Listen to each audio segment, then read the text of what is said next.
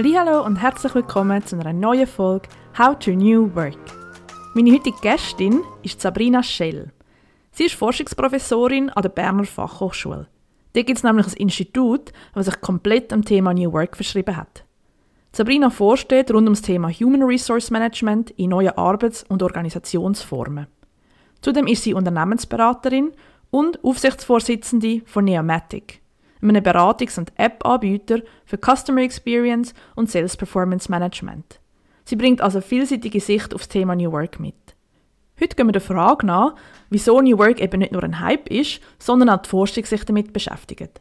Was für aktuelle Themen Sabrina, aber auch das Institut für New Work bewegt. Sie bringt uns spannende Zahlen und gibt einen kleinen Einblick, wie die Schweiz im Vergleich zum Ausland unterwegs ist. Wir wünschen viel Spaß beim Zuhören. Das ist dein Podcast rund um Themen von New Work. Herzlich willkommen, Sabrina. Schön, dass du bei mir heute zu Gast bist. Und ich freue mich vor allem auch sehr, mal eine Stimme aus der Wissenschaft dabei zu haben. Und wir haben ja schon ein Vorgespräch geführt und ich muss sagen, ich bin dort schon sehr beeindruckt und inspiriert irgendwie aus dem Meeting rausgegangen und ich freue mich darum besonders heute auch die Insights mit der Außenwelt durch den Podcast können zu teilen. Und als erstes würde ich natürlich gerne von dir wissen, wie auch von allen anderen Gästen jeweils, was bedeutet denn New Work für dich persönlich? Ähm, ich bin schon ein Verfechter davon, dass man sich anschaut, wo es herkommt. Also die Grundsatzidee von Friedhof Bergmann wirklich nochmal anschaut, der ja postuliert hat, Arbeit, die man wirklich, wirklich will. Äh, und der ja auch ein System vorgeschlagen hat, in dem wir im Grunde noch ein Drittel Lohnarbeit machen, aber zum Beispiel auch ein Drittel ehrenamtlich engagieren und dass überhaupt diese gesamte Arbeitswelt sich neu gestalten kann und wir Arbeit neu verstehen. Und meine Kurzfassung davon ist aber, um es aufs heutige zu übertragen, ähm, Arbeit, die uns mehr gibt, als sie nimmt. Das ist so mein Satz, mit dem ich das Ganze zusammenfasse. Und mein Beispiel dafür ist immer wir kennen alle diese Tage, da haben wir vier, fünf Stunden gearbeitet, waren nur in Meetings, wissen überhaupt nicht, was wir getan haben und sind völlig fertig und möchten eigentlich nur noch auf die Couch. Und es gibt andere Tage, da hatten wir ganz viele Flow-Momente, hatten gute Gespräche, waren irgendwie neun oder zehn Stunden im Büro und denken, yay, ich habe voll die Energie, lass uns noch was trinken gehen. Ich habe Lust auf meinen Partner, meine Partnerin, meine Familie, etwas zu tun. Damit möchte ich nicht postulieren, dass wir mehr arbeiten sollen, ähm, sondern dass wir mehr von diesen Tagen brauchen, wo wir auch noch energetisch abends aus dem Job gehen und Energie haben, noch etwas zu tun und das Gefühl haben, wir haben hier heute selbstwirksam gearbeitet und haben ja mehr Energie vielleicht, als wir sogar hatten, als wir den Tag gestartet haben. Und bevor wir jetzt noch ein bisschen aufs Institut kommen, würde mich interessieren, wie lebt ihr die Aspekte, die du jetzt auch gerade gesagt hast, an der Berner Fachhochschule? Also, oder wie, wie, wie muss ich mir das vorstellen? In deinem, in deinem Beruf kannst du New Work auch ausleben? Ja, ich habe das noch vor kurzem reflektiert. Ähm, ich habe in meinem ganzen Leben zweimal drei Monate, fünf Tage in einem Büro verbracht, nämlich in meinem Praktika. Sonst habe ich in meinem Leben noch nie fünf Tage in einem Büro verbracht und das ist in der Wissenschaft gang und gäbe. Wir sind gefühlt nicht jeden Tag da, einfach weil wir Deep Work machen und das können wir häufig besser zu Hause. Wir haben sehr viele internationale Kooperationen, das heißt, wir sind auch unterwegs. Folglich, wenn wir uns die heutige, das heutige New Work-Verständnis angucken von Arbeitszeitautonomie, Arbeitsortautonomie und damit verbunden natürlich noch sinnstiftende Arbeit und Selbstwirksamkeit, dann leben wir das in der Wissenschaft natürlich schon ganz lange. Die haben wir. Wir haben diese Arbeitszeitautonomie, die Arbeitsortautonomie. Und weil das System ja auch sehr darauf ausgelegt ist, dass man intrinsisch motiviert ist, muss man auch einfach sagen, dass größte, der größte Teil sinnstiftend arbeitet in Forschung und Lehre. Deswegen glaube ich, ist die Wissenschaft per se in gewissen Teilen schon sehr lange New Work orientiert. Ob das alle so sehen würden, weiß ich nicht. Aber wenn wir das mal auf dieser Faktenebene sehen würden, ist das so. Und das kann ich an der Berner Fachhochschule tun. Ich kann arbeiten, wann, wo, wie ich möchte, wie es für mich am besten ist. Diese Möglichkeiten habe ich. Und ich kann wirklich forschen, was ich als relevant erachte. Das heißt, natürlich dadurch ist meine Sinnstiftung maximal gestärkt. Und deswegen würde ich sagen, wir stehen schon qua Institution äh, schon sehr lange eigentlich für New Work. Und du pendelst ja auch zwischen Deutschland und der Schweiz. Wie, wie sieht so eine Woche bei dir aus oder so einen Tag? Gibt es überhaupt einen Alltag? Bei mir gibt es keinen Alltag. Punkt. Also was ich schon habe, ist ähm, das Verständnis von Rhythm is King im Sinne oder Rhythm is Queen heutzutage, dass ich schon sage, ich habe einen klaren Rhythmus. Egal in welcher Stadt ich bin, stehe ich jeden Morgen zwischen halb sieben und sieben auf und ich gehe jeden Abend zwischen zehn und elf Uhr ins Bett nach einem Mittagessen. Also ich bin da relativ strukturiert unterwegs. Ähm, dennoch gibt es keinen Alltag, alleine dadurch, dass ich an ganz unterschiedlichen Tagen unterrichte, in ganz unterschiedlichen Formaten unterrichte, dann mal in Deutschland bin, wo ich fast nur Deep Work und Fokus und online bin. Wenn ich in, wenn ich in Bern bin, bin ich ausschließlich im Büro und auch vielen Meetings. Und deswegen kann man sagen, bei mir gibt es keinen Tag, sondern also es gibt den typischen Tag nicht, außer dass ich mir selber einen Rhythmus schaffe. Je nach Ort arbeite ich komplett anders, mit komplett anderen Leuten sogar teilweise. Und mein Leben ist unstet. So wie das Leben ist, oder? So wie das Leben ist. Ich, ich koste es voll aus. und ich sage immer, ähm, also Köln und Bern ist schon auch sehr unterschiedlich. Äh, Homeoffice und Büro ist sehr unterschiedlich. Und ich sage immer, ich versuche das Beste aus beiden Welten zu nutzen. Mal klappt es, mal klappt es nicht. Jetzt, ich habe es im Intro schon gesagt, an der Berner Fachhochschule gibt es ein Institut für New Work. Jetzt hätte ich jetzt gesagt, das ist eigentlich eher so ein, ein wirtschaftstriebenes Thema. Wie kommt es, dass es so ein Institut gibt und was wird denn da geforscht? Generell weiß ich gar nicht, ob das wirklich ein wirtschaftsgetriebenes Thema ist, weil ich eher einen gesellschaftlichen Trend erlebe, der ganz klar sagt, wir wollen alle unser Leben anders gestalten, wir wollen mehr Sinn, auch immer mehr die Diskussion, ähm, wir arbeiten verdammt viel, vor allem in der Schweiz mit 42 Stunden im Durchschnitt. Äh, mit sehr wenig Urlaub im Vergleich zu anderen Ländern sind wir in der Schweiz, arbeiten wir sehr viel. Das ist sehr viel Lebenszeit. Und durchschnittlich hat ja Oliver Bergmann letztes Jahr, davor jetzt ja ein Buch geschrieben, haben wir 4000 Wochen, die wir leben im Jahr. Davon verbringen wir ganz schön viele Wochen auf der Arbeit. Und ich würde eher sagen, es ist ein gesellschaftliches Phänomen, dass wir mehr Sinn, mehr sinnvolle Zeitgestaltung wollen. Das ist nicht nur ein ökonomisches Thema darauf würde ich eher sagen, reagiert die Wirtschaft, dass sie natürlich merkt, aufgrund von Globalisierung, demografischem Wandel, anderen Anforderungen verschiedener Generationen, ähm, dass sie was tun muss, weil sonst die Leute einfach nicht mehr kommen. Also meine Bachelor und Master sagen häufig, Frau Schell, ich fange doch nicht mit 100% an zu arbeiten. Ich gehe maximal 80, weil freitags will ich in die Berge. Dann sage ich, aha, ja, Gut, und die Arbeitgeber sagen mir auch ganz klar, wir sind froh, wenn die Leute über 60 Prozent kommen. Das heißt, sie haben ja gar keine Wahl.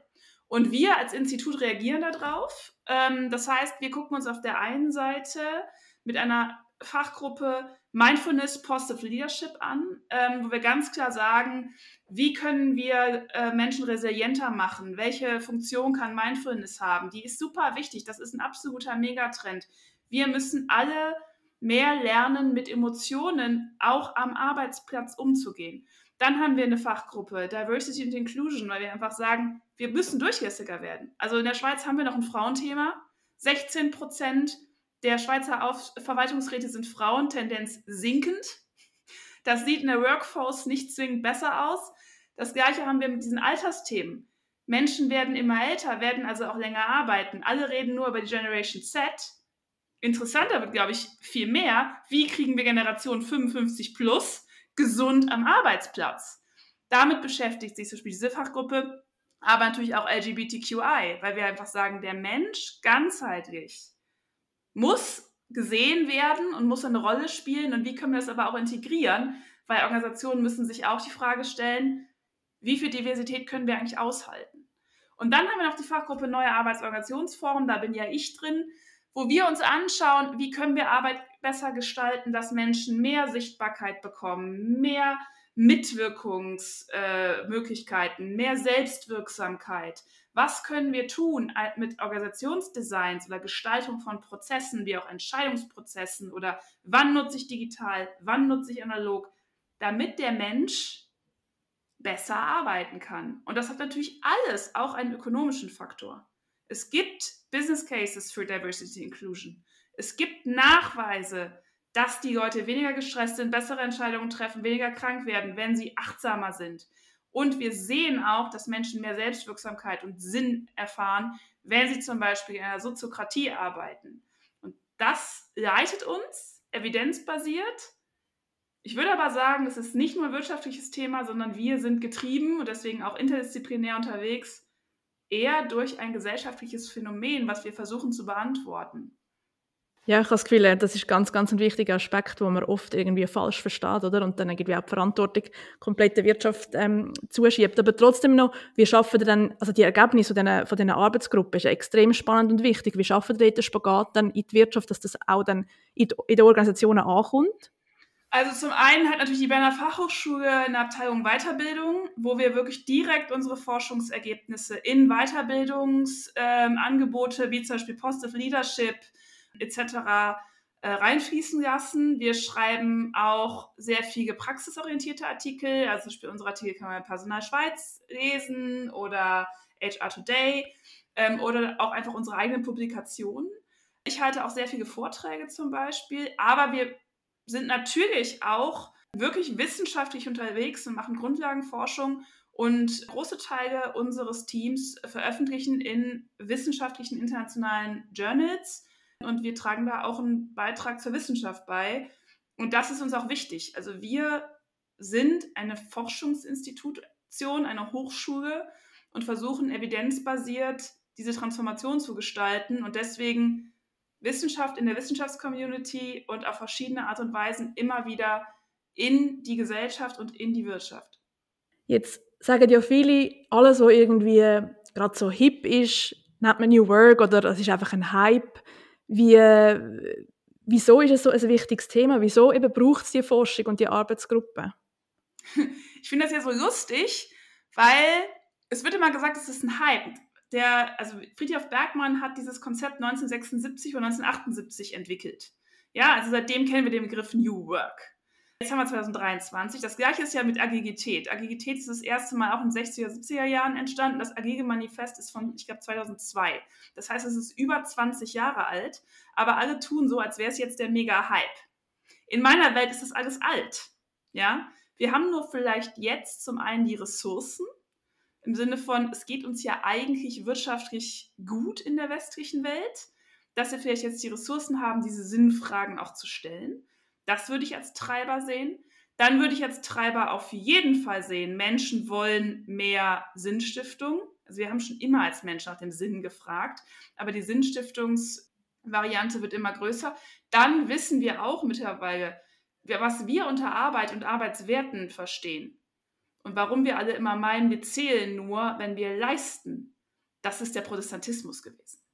Also ich sag mal, ist alles der Protestantismus schuld kriege ich Ärger, weil meine Eltern sind Protestanten. Aber faktisch ist das so. Unser Wertverständnis von Arbeit kommt aus dem Protestantismus und wir erleben eine Säkularisierung, ganz klar. Und das vierte ist, Arbeitnehmerinnen, vor allem die Jungen, können es sich hardcore aussuchen, wo sie arbeiten wollen, weil sie werden immer weniger, sie sind immer besser ausgebildet, sie sind fast alle studiert. Und wir haben einfach keine Leute und die Leute an der Macht. Also wir fangen wirklich vermehrt damit an, dass Arbeitgeber sich bei unseren Studis bewerben müssen weil unsere Studis sagen, ich suche mir das halt aus, wo ich die besten Konditionen bekomme. Und das auch zu Recht ein Stück weit. Und deswegen ähm, glaube ich, ist das ein Bedarf, den wir jetzt decken, aus ganz verschiedenen Gründen. Und ähm, ich halte das auch für sehr sinnvoll. Also ich diskutiere das zum Beispiel auch übrigens häufig mit Menschen meiner Generation, ich bin Mitte 30, die dann sagen, oh, es ist alles so furchtbar, die Jungen wollen ja alle nicht mehr so arbeiten, das ist also grau, die wollen ja keine Verantwortung mehr, keine Führungsverantwortung mehr, alles ist schlimm. Dann diskutiere ich häufig und sage, hm, ganz ehrlich, vielleicht haben die sich ja uns mal angeschaut, wie wir mit Augenringen schon mittwochs durchs Unternehmen laufen. Ich habe Freunde, die haben einen Burnout, einen Tinnitus und eine Gürtelrose im Gesicht mit Mitte 30 gehabt. Und vielleicht überlegen sich einfach die Studis im Alter, die ich jetzt unterrichte, so will ich nicht enden da habe ich keine Lust drauf. Und vielleicht sind die einfach schlauer als wir. Kann meine Generation, wie gesagt, Mitte 30, ganz schlecht auch mit umgehen. Aber ist, finde ich, eine These, die man mal diskutieren kann. Unbedingt, auf jeden Fall. Wirklich. Ich bin übrigens auch Mitte 30, also wir gehören in die gleiche Generation. Ich sehe das genau wie du. du hast vorhin schon ein bisschen erwähnt, was für Arbeitsgruppen ähm, am Institut forschen. Was, was gibt es noch so für Themen, die euch am Institut bewegen oder wo vielleicht auch noch so ein bisschen in der Pipeline stehen? Also auf jeden Fall die Fachgruppe Mindfulness und Positive Leadership ist sehr stark. Also die ähm, forschen vor allem, ähm, meine Kollegin Dandan forscht wirklich sehr empiriebasiert zu Mindfulness und den Auswirkungen am Arbeitsplatz.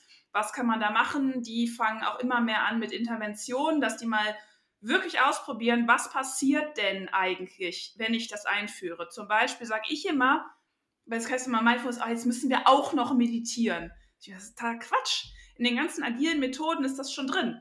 Man hat am Anfang in diesen Weeklies oder Days bei, bei äh, agilen, zum Beispiel Scrum-Methoden, das sogenannte Check-in, wo man sagt, ich bin heute hier wie hingekommen, wie geht es mir? Ja, und am Anfang klappt das häufig gut und danach noch Check-in, Check-in, bin auch da, Check-in. Da ist eigentlich Achtsamkeit drin. Fokus auf das Meeting setzen. Einmal offenbaren, wie geht es mir gerade. Das ist alles da. Es wird nur einfach nicht genutzt, weil man den Mehrwert nicht sieht. Und die Fachgruppe beschäftigt sich wirklich, dass sie interveniert, das dann checkt, um zu zeigen, geht es den Leuten besser, sind die produktiver, bleiben die gesünder. Unsere Fachgruppe, also meine zum Beispiel, wir gucken uns wirklich an, ich bin Holokratieforscherin, ich gucke mir sehr viele neue Organisationsdesigns an. Sind die denn wirklich besser? Also zum Beispiel heißt es immer, da fließen ganz viele Informationen. Ich habe gerade ein Forschungsprojekt und gucke mir das an und sage, naja, da haben wir auch Informationsasymmetrien, vor allem wenn wir von einer alten Orga eine neue Orga umgestellt haben. Da haben wir dann doch noch Machtstrukturen, die eigentlich bestehen. Und dieses Reinform, wir müssen jetzt hier alle holokratisch mit hundertprozentiger Transparenz sein, das ist aus meiner Perspektive und forschungsmäßig eine Utopie. Und da gucke ich mir zum Beispiel so Machtstrukturen an, weil ich auch sage, ein Stück weit gebe ich dir ja recht, ne? Es ist ein, teilweise ein Hype, aber nur weil jetzt überall geschrien wird, die Leute müssen jetzt New Work machen, sag, oder wir müssen jetzt alle holokratisch sein, ist mal meine erste Frage, warum denn? Warum Holokratie? warum New Work, was denken Sie, was New Work ist. Und dann kommt halt ganz häufig raus, New Work ist halt auch nicht die Allheilmittel, das Allheilmittel, Bürokratie schon mal gar nicht. Und wir müssen ganz klar darüber reden, was wollt ihr eigentlich erreichen und womit. Auch da Beispiel, Scrum als agile Methode wird ja total gehypt, also machen wir jetzt überall. Ich habe jetzt Versicherungen gesehen, die Scrum in ihrer Personalabteilung eingeführt haben. Für Regelprozesse wie ähm, Verträge aufsetzen oder Gehaltsgeschichten. Ähm, da haben mir dann die Vorgesetzten gesagt, ja, meine Mitarbeiterinnen sprinten jetzt ins Burnout. Ich gesagt, ja, ist ja logisch. Die sind jetzt alle in der Sprintlogik für Regelprozesse. Da gibt es ja keine Prototypen, da gibt es nichts Neues. Die müssen sich konzentrieren. Was macht denn das, was ist denn das für ein Sinn? Ja, wir müssen jetzt alle agil werden. Nee, wissen sie offensichtlich nicht. Sie müssen konzentriert arbeiten können mit einer guten Rahmenbedingung, wie zum Beispiel Ruhe im Büro. Ja, das haben wir jetzt auch gemerkt. Also, was ich damit sagen will, ist, das gucken wir uns zum Beispiel an. Also wir gucken uns zum Beispiel an, macht das eigentlich Sinn? Wie kann ich zum Beispiel auch Entscheidungen treffen, was ich für Maßnahmen einsetze, wann die sinnvoll sind? Und wir sind auch wirklich sehr viel im Diskurs mit der Wirtschaft.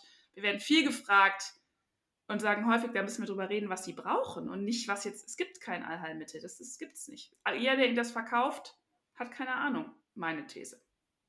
Ja, und irgendwie, also New Work machen, das geht ja gar nicht. Das ist ja gar keine Toolbox, die man einfach nehmen und One Fits All irgendwie anwenden. Und äh, wenn du so redest, merke ich schon, es, es fehlt glaub, einfach auch oft an Begleitung und irgendwie also auch ganz grundsätzliche Sachen wie was, eben, was ist überhaupt Pro unser Problem und erst dann irgendwie mal anzufangen mit, wie könnten wir es lösen, oder?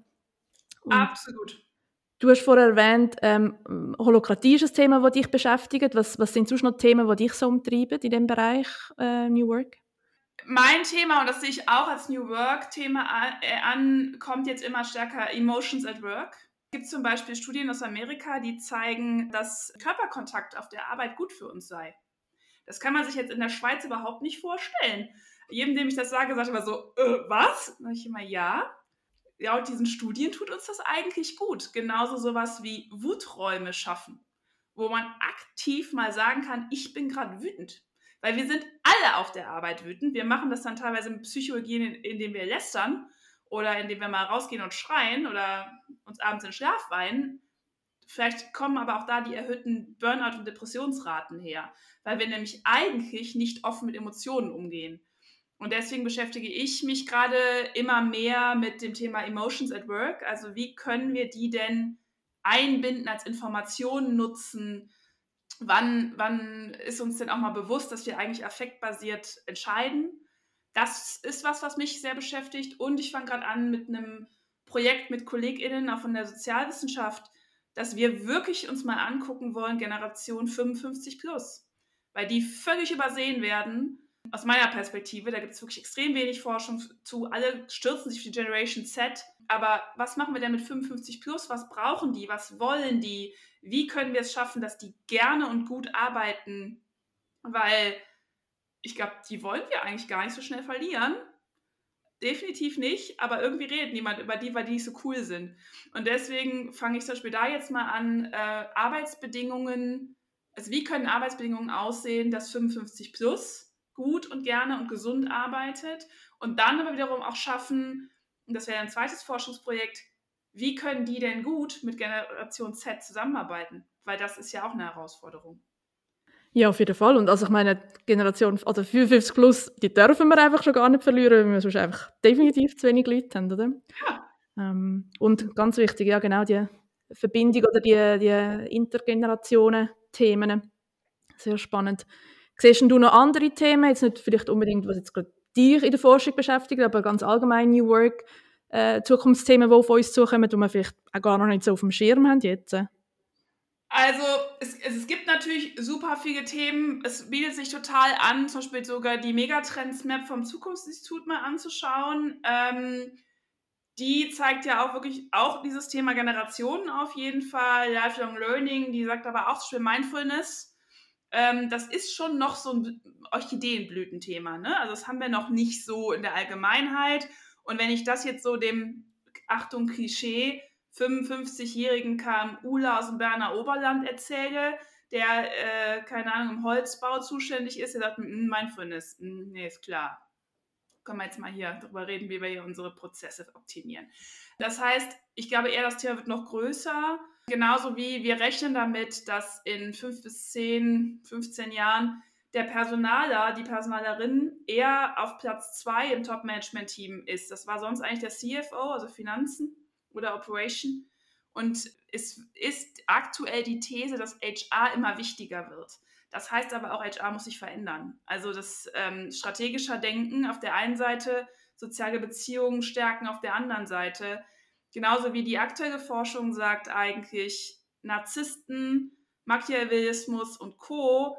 sehen wir in den obersten Führungsetagen. Das ist das, hart gesprochen, was sich ein Stück weit häufig durchsetzt. Man merkt aktuell, dass der Trend schon geht zu uh, hire nice people, then you have a nice team. Und da ist dann auch die Frage, wenn wir jetzt alle nur noch nett miteinander sind, können wir das dann ne, weiter so durchziehen? Sind wir weiter so erfolgreich? Äh, und ich glaube, das große Thema, und ich glaube, das ist kein kurzfristiges Thema, ist Gendergerechtigkeit und Nachhaltigkeit. Und wirklich soziale Nachhaltigkeit wird uns beschäftigen in den nächsten Jahren. Und auf einer praktischen Ebene übrigens Lohn. Weil alle, die das jetzt gerade probieren mit New Work, mit Soziokratie, Holokratie, Spotify-Modell, was auch immer, die kommen, die, das ist auf der Organisationsebene alles super, bis wir über Geld sprechen. Und dann kracht's. Und es gibt noch keine gute Lösung für Lohn. Und das wird noch spannend. Hm. Ja, also gerade so die New Pay-Geschichte im Moment. Okay, aber interessant, dass du sagst, du wüsstest jetzt auch noch nicht, wo, wo schon äh, mit positiven Beispielen vorangeht. Aber ist Lohn schon auch immer noch ein Treiber heutzutage? Also sehen ihr das irgendwie, dass das immer noch ein wichtiger Faktor ist, um eine Stelle annehmen oder ablehnen oder aus einer Stelle zu gehen? Interessanterweise sagt ja die Forschung im Grunde schon, dass es eher ein Hygienefaktor, dass das nicht so wichtig ist. Und wenn ich meine Studierenden zum Beispiel frage, und das mache ich jedes Semester, was erwartet ihr von eurem Arbeitgeber? Was, was möchtet ihr von dem? Dann kommt Lohn ganz spät. Dann kommt Entwicklungsmöglichkeiten, freie Arbeitseinteilung, gerne auch Ferien, so Fringe-Benefits kommen, sowas wie, ich möchte, dass die mir mein GEA bezahlen. Und dann kommt irgendwann mal fairer Lohn. Sie sagen auch immer fairer Lohn. Sie sagen nicht immer nur Lohn, sondern immer fairer Lohn. Das heißt, auch meine, bei meinen Studierenden kommt das spät im Bachelor. Im Master wird es interessanter wichtiger, da wird viel über Lohngeld diskutiert, ähm, weil die aber auch einfach ganz klar sagen, naja, wir müssen, wir wollen ein Haus kaufen, es muss irgendwie finanziert werden, wir fangen jetzt mit Familie an, es muss irgendwie finanziert werden. Da ist natürlich auch in dem Lebensabschnitt Geld wichtiger. Das heißt, von, wir wissen eigentlich erstmal allgemein gesprochen, Lohn macht nicht so viel aus. Man kann auch eigentlich davon ausgehen, so bis, bis 5000 Franken wechselt keiner den Job, also im Jahr, keiner den Job, wenn er sonst glücklich ist. Warum mhm. sollte er das denn tun oder sie? Also wenn ich eine gute Führungskraft habe und so weiter, bleibe ich. Lasse ich mich nicht kaufen. Ab einem gewissen Betrag sieht es natürlich anders aus. Also jeder ist irgendwann käuflich, aber da gehen wir eher bei 10, 15. Und Leute wechseln aber in den seltensten Fällen wegen dem Lohn, die Leute wechseln wegen der Führungskraft und dem Team. Das sind die, das sind die zentralen Treiber, warum Leute gehen. Die Leute kündigen wegen anderen Menschen. Ja, ja, umso wichtiger, dass wir ähm, die neuen Führungsskills auch wirklich umsetzen können. Hast du noch andere spannende Zahlen oder Studien noch dabei? Du hast jetzt schon einige genannt. Hast du noch etwas, wo, wo du noch gerne einbringen? Naja, es ist auf jeden Fall so, dass sich natürlich immer alle fragen, okay, wenn wir jetzt über New Work sprechen, was heißt das konkret? Und da empfehle ich wirklich auch eigentlich immer das, das New Work Barometer. Das ist zwar aus Deutschland, aber die Zahlen sind noch aktuell mit die validesten. Und da gibt es auch den 2022er Bericht aktuell. Und da, die haben sich dann schon mal angeguckt, was heißt es denn eigentlich, wenn ich New Work umsetze? Was mache ich denn dann für Maßnahmen? Und ich finde schon immer, mir ist das wichtig, über diese Bergmann-Idee zu sprechen. Mir ist das wichtig, die Philosophie dahinter anzuschauen. Aber man muss auch mal irgendwann gucken, okay, was machen wir denn jetzt mal? Und da muss man schon sagen, Arbeitsort und Arbeitszeitautonomie sind da auf den vorderen Plätzen und auch das Thema, ich kann mich selber organisieren. Also ich kann mich so organisieren, dass ich gut arbeiten kann. Da kann es zum Beispiel schon mal helfen, wenn ein Team mal darüber spricht, wer hat denn hier eigentlich welchen Biorhythmus? wer arbeitet am besten morgens und wer am besten abends und wer am besten nachts. Und wo haben wir Überschneidungen, in denen wir dann gute Meetings machen können. Zum Beispiel, ich habe das mit zwei Kollegen. Wir haben über unseren Biorhythmus gesprochen und haben ein Zeitfenster von drei Stunden, in dem wir mieten und sonst mieten wir nicht. So, das gleiche, dieses Thema Fehlerkultur ist ein Thema, wo, das reden wir schon seit 20 Jahren drüber, wird aber immer wichtiger, ähm, auch als Maßnahme das zu etablieren. Die meisten scheitern dran, meine These dazu, gucke ich mir auch gerade mit der Masterarbeit an, ist, dass wir eine Fehlerkultur wollen, aber den Führungskräften keine Fehler zugestehen.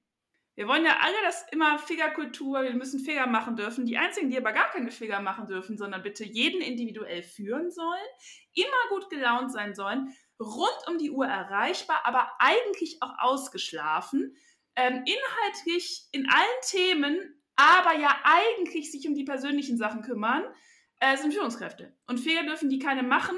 Wir wollen aber eine Fehlerkultur.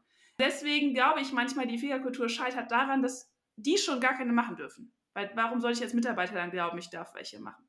Und ich glaube, das wird auch noch ein Thema in den nächsten fünf bis zehn Jahre. Vor allem, wenn wir in dem ganzen agilen Setting bleiben, da werden Fehler gemacht. Das ist Sinn der Übung teilweise.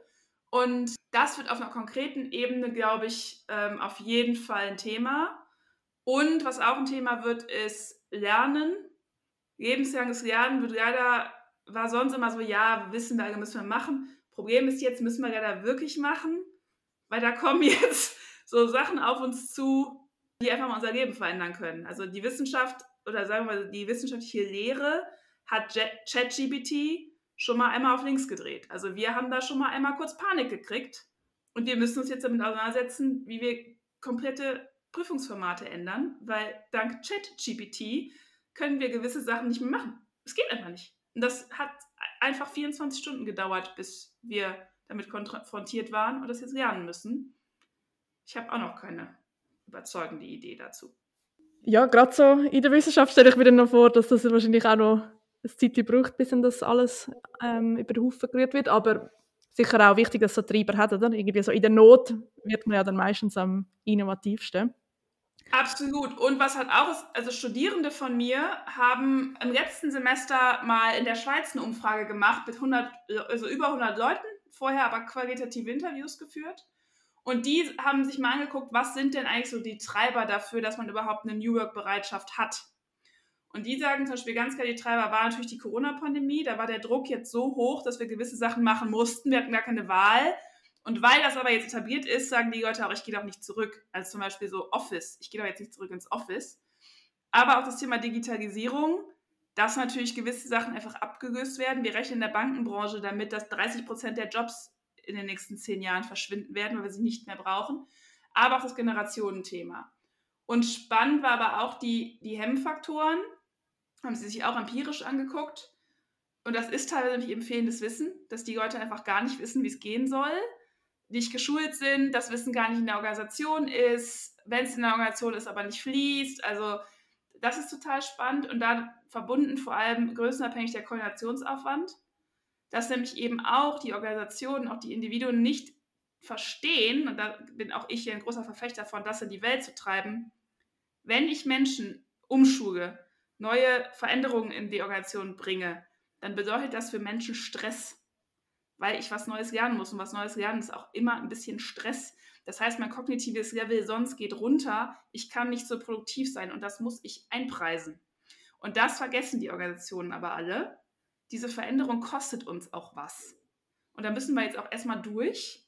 Und da müssen wir auch vielleicht manchmal Leute nicht so viel Druck machen, sondern eher sagen, hey, komm, ich nehme dich jetzt mit auf diese Reise. Aber das zu koordinieren, das einzupreisen, das durchzuhalten, das ist ein Riesenproblem. Und Veränderung bringt Angst mit sich. Also wir haben Ängste in den Organisationen. Und ich war jetzt in der letzten Zeit in vielen Organisationen und habe den CEOs ins Gesicht gesagt, hier herrscht Angst.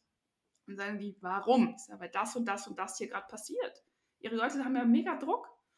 Und wir müssen halt auch dann neue Gewohnheiten erstmal bilden. Und man sagt zum Beispiel, wenn ich eine neue Gewohnheit bilde, muss ich da siebenmal durch, bis es eine Gewohnheit ist. Wenn ich also meinen Prozess umstelle von analog zu digital, muss ich den siebenmal üben, bis ich ihn gut kann. Wenn ich so einen Prozess aber nur dreimal im Jahr habe, brauche ich ja zwei Jahre, ihn richtig gut zu können. Das ist ein Problem. Und das vergessen auch alle. Und was man eben da auch nochmal aber sieht, war die Auswirkung war ganz klar eine höhere Arbeitszufriedenheit bei 58 Prozent der Befragten und vor allem auch Attraktivität der Arbeitgeberin bei der Hälfte der Befragten. Das heißt, es lohnt sich total da rein zu investieren, auch ökonomisch. Gibt auch noch Zahlen, die sind höher. Man muss sich aber bewusst sein, dass ein das was kostet. Und ja vor allem auch irgendwie gesehen, dass wir jetzt gerade aus einer grossen Krise rauskommen, oder? Die Leute sind wahrscheinlich auch irgendwie müde. Die sind total müde, das sage ich halt auch immer, weil die, es kommen relativ viele Unternehmen zu mir, wo ich ja auch total dankbar bin, sagen, Frau Schell, wir wollen jetzt hier Veränderungen und so. Da sage ich immer, erzählen Sie mir, was Sie in den letzten zwei, drei Jahren gemacht haben. Und jetzt letztens hatte ich noch einen ganz tollen Call, der hat so zehn Minuten gesprochen, auch so ganz unkompliziert. Wir haben von einer ähm, Effizienz auf eine Wachstumsstrategie geändert, wir haben das, die oberste Führungsebene ausgetauscht, wir haben ein neues Produkt lanciert, wir haben neue Büroräume ähm, äh, bezogen und zwar noch was Fünftes. Das alles in den letzten zwei Jahren. Und dann habe ich ihm das mal so aufgelegt, so, aha, Sie haben also auf einer organisationalen Ebene das gemacht, auf einer Führungsebene haben Sie das gemacht, auf einer Prozessebene haben Sie das gemacht und wir hatten währenddessen alle Corona und wir hatten dann noch so einen Krieg. Das ist alles zeitgleich passiert in zwei Jahren. Das ist ein bisschen viel vielleicht, ne? Ha, Frau Schell, jetzt wo Sie das so sagen, haben Sie ja recht. Ich gesagt, ja. Weil die Leute es gar nicht mehr merken. Und sie merken nicht, dass sie damit nicht nur ihre Menschen ausbrennen, also die Burnout-Raten steigen ja, ähm, sie brennen ja auch ihre Organisation aus. Und das muss man auch, das wissen wir aus dem Change Management auch seit 30 Jahren, wenn ich eine Veränderung mache, muss ich sie auch danach erstmal wieder abkühlen lassen, die Leute ins Fahrwasser gehen lassen, bevor ich die nächste starte. Und gefühlt starten gleich, gerade die Organisationen Nummer drei bis vier gleichzeitig und wundern sich dann, dass ihre Leute nicht mehr mitkommen. Und wie gesagt, Corona und diesen Krieg. Was kostet uns jetzt dieses Jahr unsere Stromrechnung? Das macht ja auch was mit den Menschen. Deswegen ja, die Menschen sind müde. Ich habe das Gefühl, zu langsam wieder ein bisschen besser. Ähm, die Organisationen überfordern sich teilweise selbst. Und teilweise muss ich auch sagen, können wir mal ein bisschen Tempo rausnehmen und mal wieder den Mensch ins Zentrum stellen passt doch auch zur schon letzten Frage. Was, wie sieht denn die optimale Arbeitswelt für dich aus? Oder, oder wenn du so ein bisschen in die Zukunft schaust, wie, wie wünschst du dir, dass die Arbeitswelt aussieht? bedürfnisorientiert. Ich glaube, es gibt nicht das Maß aller Dinge. Ich bin anders als mein Nachbar, als meine Kollegin, als meine Chefin. Wir haben alle andere Fähigkeiten und Fertigkeiten und sind in unterschiedlichen Dingen gut. Und ich glaube da durchaus daran, wenn wir wirklich mal uns beschäftigen mit den Stärken unserer Mitarbeitenden, und alle haben sie. Also ich diskutiere ja auch häufig mit CEOs darüber, ja, das geht ja nicht, weil das können die Leute ja gar nicht. Und sage ich, warum können die das denn nicht? Das sind ja erwachsen. Die haben ja Abitur gemacht, also Matura gemacht und waren studieren. Sind ja irgendwie hier hingekommen. Ähm, also wenn wir erstmal daran arbeiten, jeder hat Stärken von uns, die sind einfach nur unterschiedlich. Und die Stärken rauszufinden und Menschen dann stärkenorientiert einzusetzen und ihnen auch zu vertrauen, it's all about trust, da bin ich der festen Überzeugung, ähm, so dass sie gut arbeiten können nach ihren Bedürfnissen, mit ihren Stärken mit einem gesunden Pragmatismus, weil ich auch da sage, wir können jetzt hier nicht jeden individuell komplett führen. Ja, das überfordert maximal. Aber ich kann einen Rahmen gestalten, in dem alle irgendwie sagen, okay, da, in dem komme ich klar, da weiß ich, wo meine Grenzen sind, da kann ich meine Individualität aus, äh, ausgeben und gewisse Sachen gehen halt auch nicht. Das ist so, weil auch Führungskräfte sind uns maximal überfordert. Aber wenn wir das schaffen, diesen Rahmen zu schaffen, dass möglichst viele sich individuell ihre Arbeit gestalten kann, können, dass es ihnen dabei gut geht, ihre Stärken nutzbar gemacht werden für die Organisation, kommen sie häufiger in Flow-Momente, kommen sie häufiger in gutes Arbeiten, werden dadurch produktiver, werden dadurch effizienter, bleiben gesünder, sind glücklicher. Es geht allen besser. Und das Unternehmen ist im besten Fall sogar ökonomischer als vorher. Das heißt, meine perfekte Arbeitswelt sieht, danach, sieht so aus, dass wir Menschen vertrauen, ihre Stärken einsetzen, sie individuell einbinden und Menschen sich auch trauen, sich die Organisation zu suchen, in, denen, in der das möglich ist. Manchmal kann da auch eine Kündigung und ein Jobwechsel ein guter Weg sein. Und ja, mehr Menschen, die sagen, das ist die Arbeit, die mir mehr Kraft gibt, als sie nimmt. Das ist meine ideale Arbeitswelt. Danke viel, viel mal für die super spannenden Insights und ich hoffe natürlich, dass dein Wunsch oder deine, deine Vorstellung von einer optimalen Arbeitswelt in Erfüllung geht. Ich finde, das müsste wirklich auch möglich sein. Und ähm, bedanke mich ganz herzlich, dass du heute bei mir im Podcast bist. Es war mir eine Freude, vielen Dank. Und äh, ich wünsche dir weiterhin viel Erfolg mit diesem Projekt. Das ist dein Podcast rund um Themen von New Work.